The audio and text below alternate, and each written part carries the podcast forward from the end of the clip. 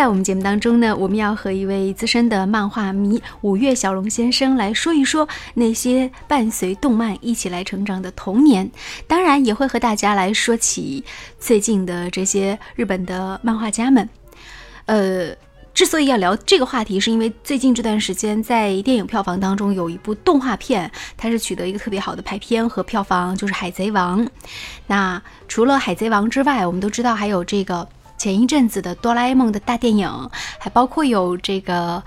呃，侦探，也就是柯南的大电影啊。虽然都是动画片，但是呢，却都是取得很好的票房和成绩。究竟动漫的魔力在哪里呢？中国和日本的动画家和漫画家们，他们的生存状态如何呢？今天节目呢，我们就跟五月小龙来聊一聊这个话题。他基本上来中国，目前一个动漫是来自于日本的。他来到中国的这个时间。也不是很长，它这个发展的速度确实很快。其实我们现在已经可以习以为常的在电影院里面看到说一个动画的一个电影了。但是如果你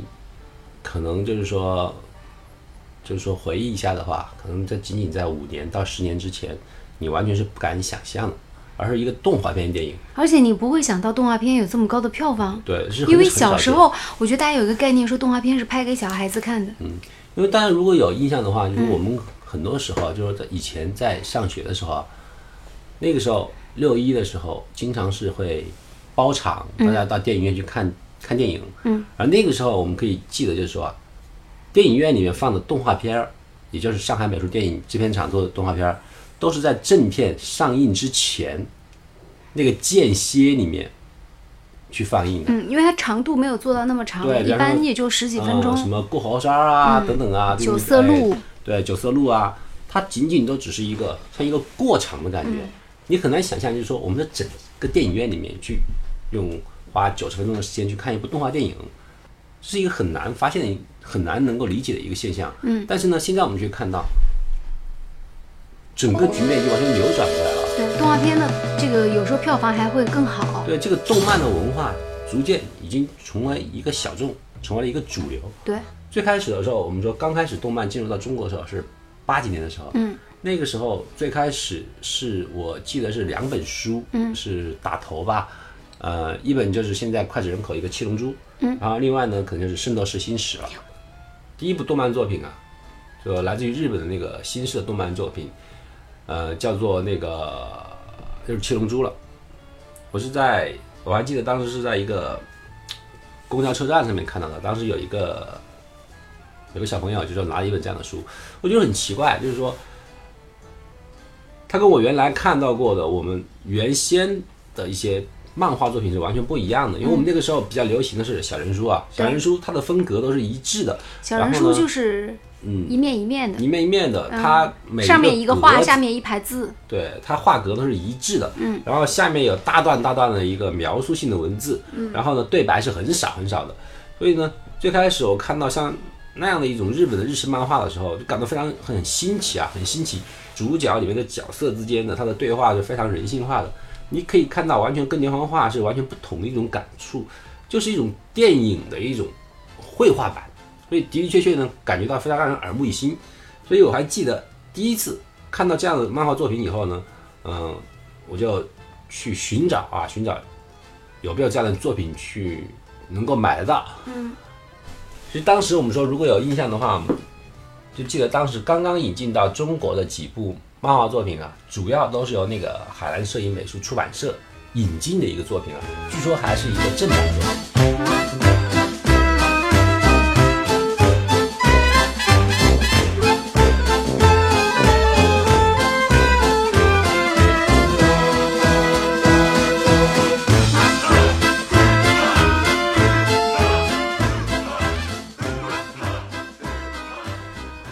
最多的一些作品就是《圣斗星矢》，然后那个阿拉蕾、七龙珠，然后陆陆续续呢，可能还会有一些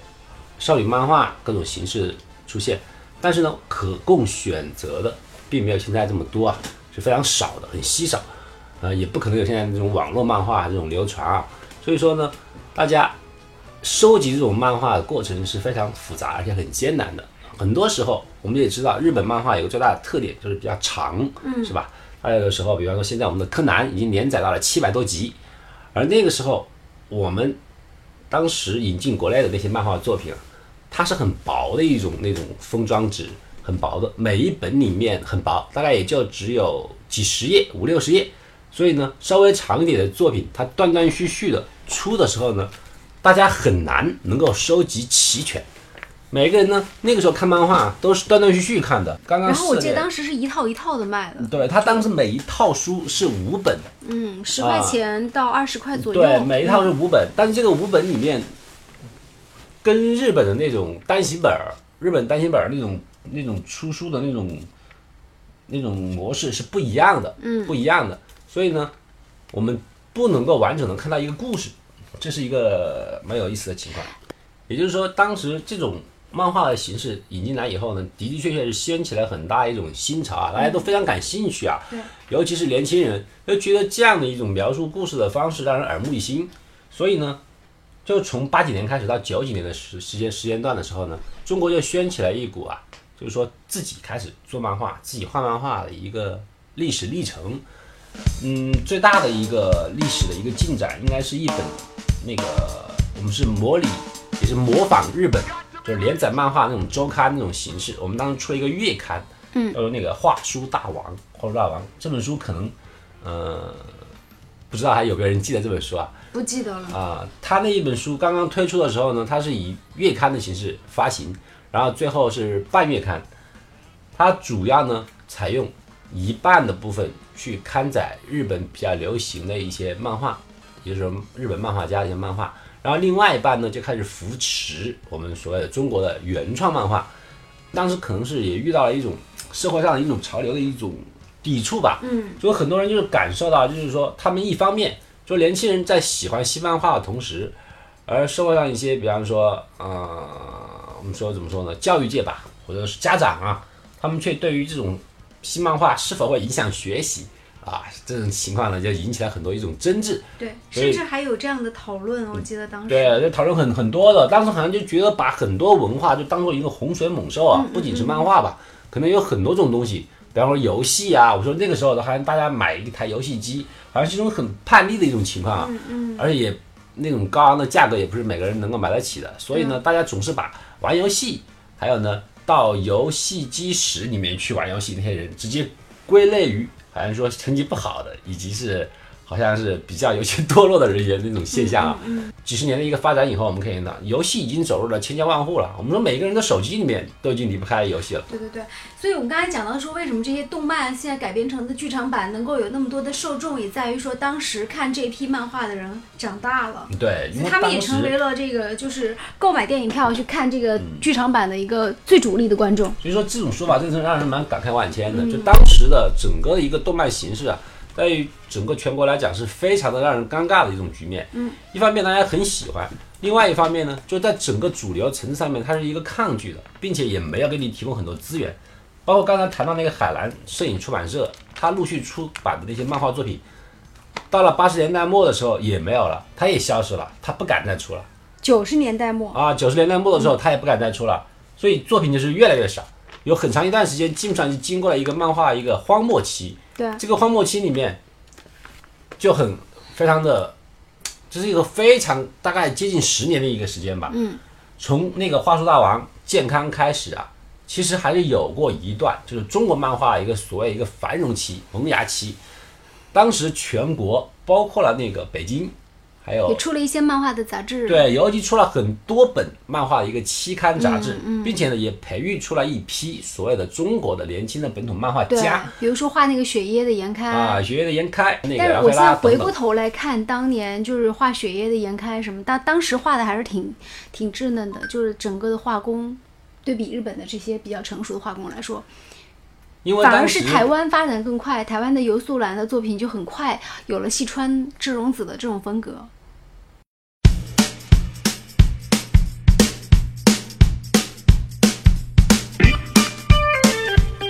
因为当时等于说啊，因为漫画正是一个新生的一个力量，嗯，很多搞科班的人其实对他是不屑的，是不屑的。很多当时真正的想去做漫画的人，他们可能并没有一个科班的一个背景。嗯，比方说我们刚刚谈到几个人啊，你说那个严姚菲拉开，姚菲拉他好像就就是一个那个，他是一个学那个化工机电的吧，还是什么？计算机还是计算机系的吧？他也不是一个美术系的。严开也好像是一个，他就是一个好像是一个那个技校吧，一个专业学校，一个专科学校里面的学那个包装设计的。就大家都是一种热情和一种爱好，常年持久的这么去坚持，就正。经八百，当时中国化工很好的一批人，他没有从事这个工作。嗯，对，是没有的，是没有的。所以呢，这也导致了当时很长一段时间内，国内的原创漫画很难扶持的起来。啊，就有热情，可是呢，却没有作者，嗯，没有作品。啊、没有作品。包括我们现在可以看到，很多大专院校里面已经有了那个动漫学院，并且也推出了各各种各样的专业。而且我们也可以看到，很多美术学院里面呢，也培开始培养，就是说绘画的、动画、漫画的人才。嗯，这些东西都是当时完全看不到的，所以是很一个摸索期。很但是现在回忆起来是很有意思的。当时整个全国一共有五个刊物跟着花束大王一起出现，包括北京卡通、嗯少年漫画等等啊。当涌现出来的时候，的的确确啊，我们可以看到接近两到三年的一个繁荣期。大家无论可能画工很幼稚，故事也很稚嫩，但是呢，呃，各种各样的作品啊，还是不停在涌现。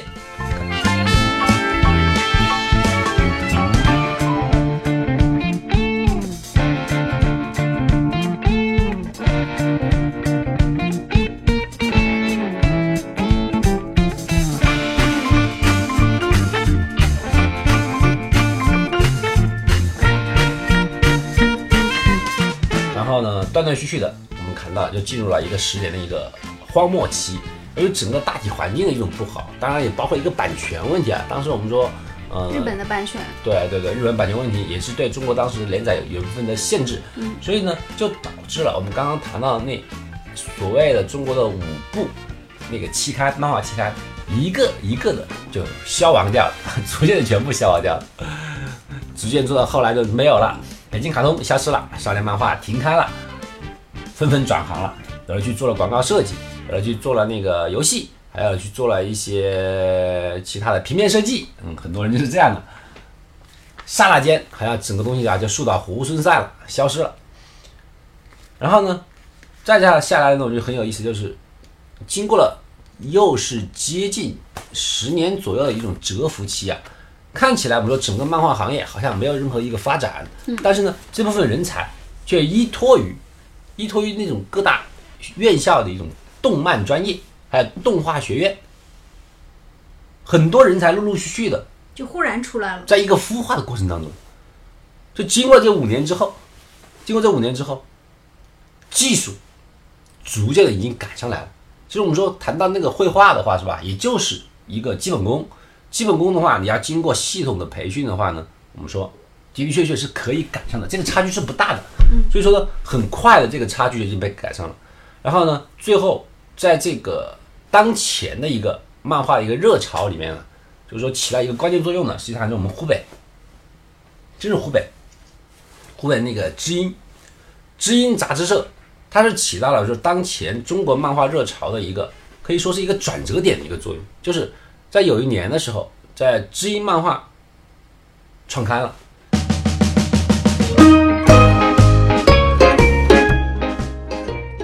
这个杂志为什么能够火起来呢？就是有两个非常大的一个特点。第一个特点就是它的价格非常低，因为我们刚刚谈到了，就是说原先被迫停刊的那五部中国的动漫期刊，嗯，它最后单价呀，从那个两块三块卖到了每本十块钱。在这种情况下还赢不了利，因为它的发行面太窄了。当时的那几部漫画期刊卖出去的话，可能一个月出不了上万本，可能几千本都有，所以它没有办法，只有不停的提高它的价格，然后价格越来越高。当你的那个价格期刊到了十块钱一本的，而且打开以后即是原创漫画的时候，你可以想象这部作品，就这部期刊的吸引力是有多么的低，多么的差。对，那么反过来，我们刚刚谈到的就是说，刚刚创刊的那部《知音漫客》，它最大的特点就是它的价格非常低廉，它直接定价，我们记得它的第一期的定价好像是三块钱，嗯，然后最后呢，到目前为止是定在了五块钱，它的价位很低，而与此同时呢，它里面的作品，它支持的是一种彩色全彩色彩漫的形式，这个跟原来就不一样了。我们说原先很长时间，我们的漫画的那个绘制方法是跟日本走的日本的路线，也就是那种黑白漫画。少年 Jump 的那个路啊，线，然后贴网点纸，然后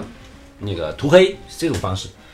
但知音漫客呢，他走了一种可能是那种香港、台湾那种，或者是美国的那种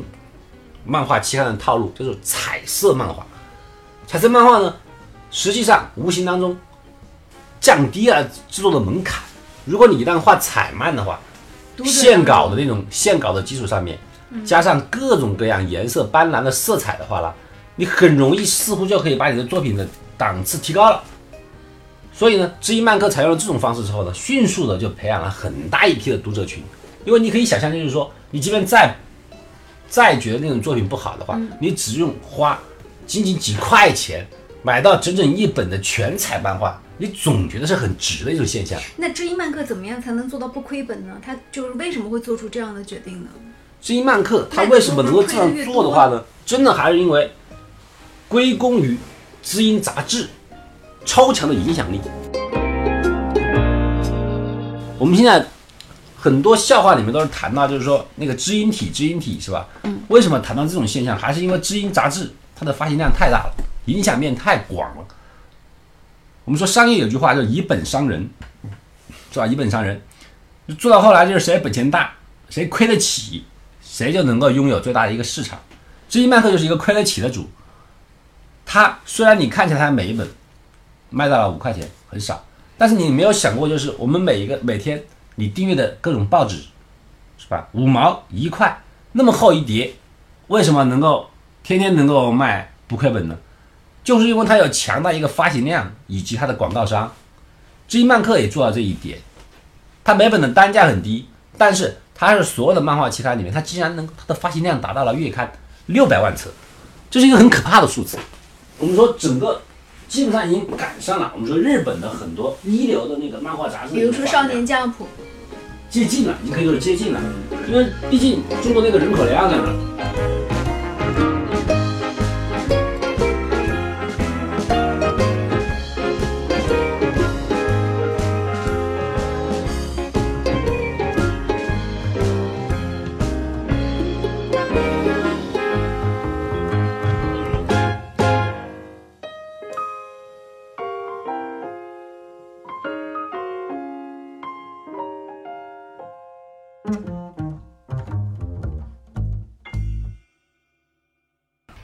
漫画是一个很好的产业，但是在日本的很多漫画家却没有获得一个很好的寿命。那他们的生存状态又是如何呢？这些画漫画的作者们，他们取得高额的版税，他们的生活又是怎样的呢？接下来呢，我们跟随五月小龙一起继续来了解一下。为什么会有这么高的这种高强度的工作？甚至我看过一个采访，是说漫画家每天只能睡四个小时，尽管他收入一个月可以达到几万块钱，熬夜是常态。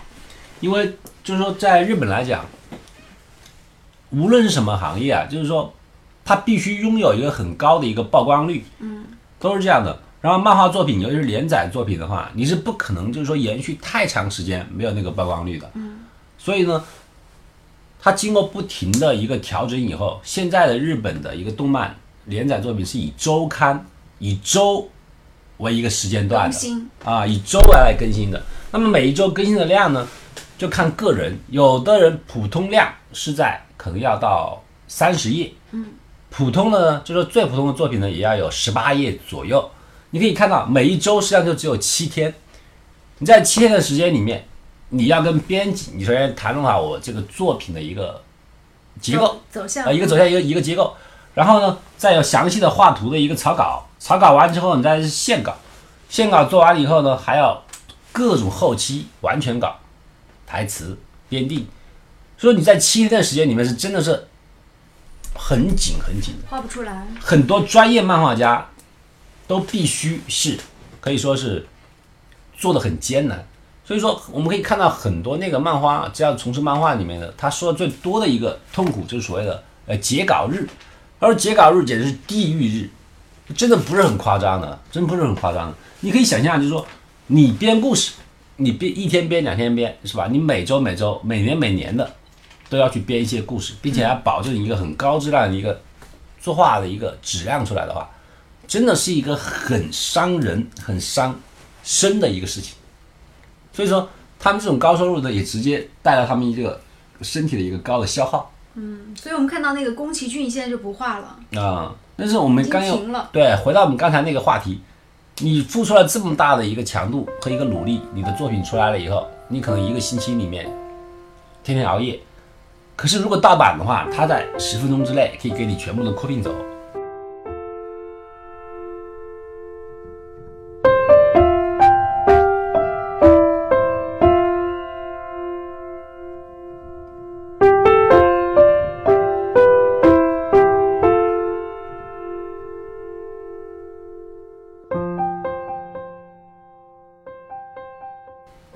这个是一个很不对称的一个事情。所以日本的漫画他不愿意到中国这边来卖。他不太愿意的，因为你现在我们可以看到，就是在上个月吧，上个月日本政府好像正式的，就是逮捕了几个所谓的中国留学生啊，嗯。他们也没有做什么伤天害理的事情，只是日就是剧翻译了一下，不是剧吧，它就是漫画，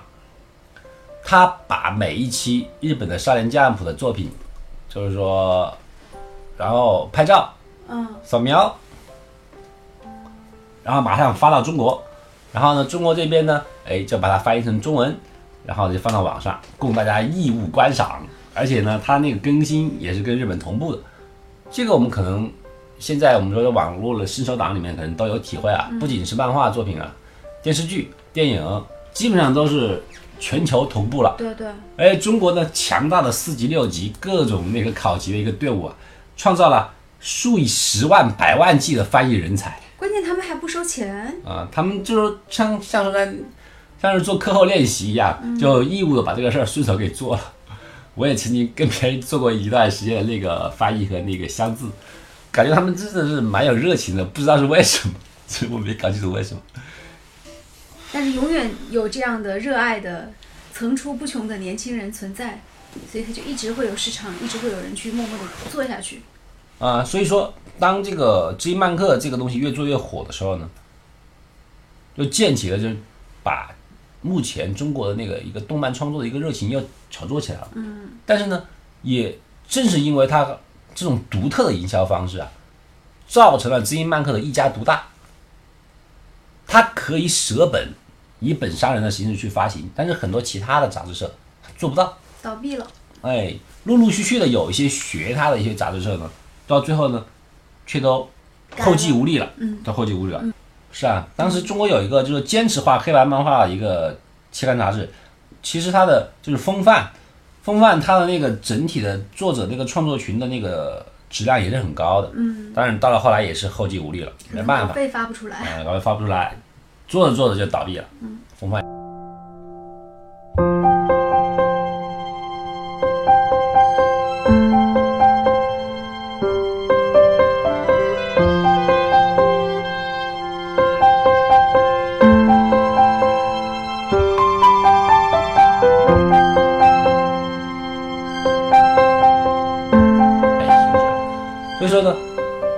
目前为止呢，就又出现一个转折。这个转折呢，是由那个高新技术带来的，也就是网络漫画。网络漫画里面，我们看到呢，现在有两大阵营。原先就是有妖气一家独大，有妖气是坚持做那个原创漫画，一开始在网上做，也是那种像那种同好会一样，大家就把自己作品发上来，然后大家观赏、点击、吐槽，就这么简单。然后现在呢，逐渐已经公司化了，它也可以像一本正式的一个漫画杂志一样，它进行一种签约的方式了，而且也可以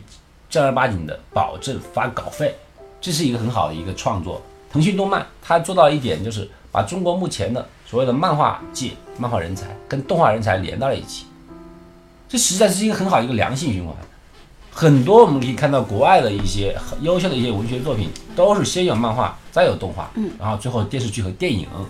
腾讯动漫，我们可以率先做到了。我们今天简单梳理了一下这个，就是呃中国的动漫产业的整个的一个发展现状。其实这是一个很大的命题啊，我们今天只是就是抛砖引玉、蜻蜓点水，但是也希望大家有所收获。就到这里，再见。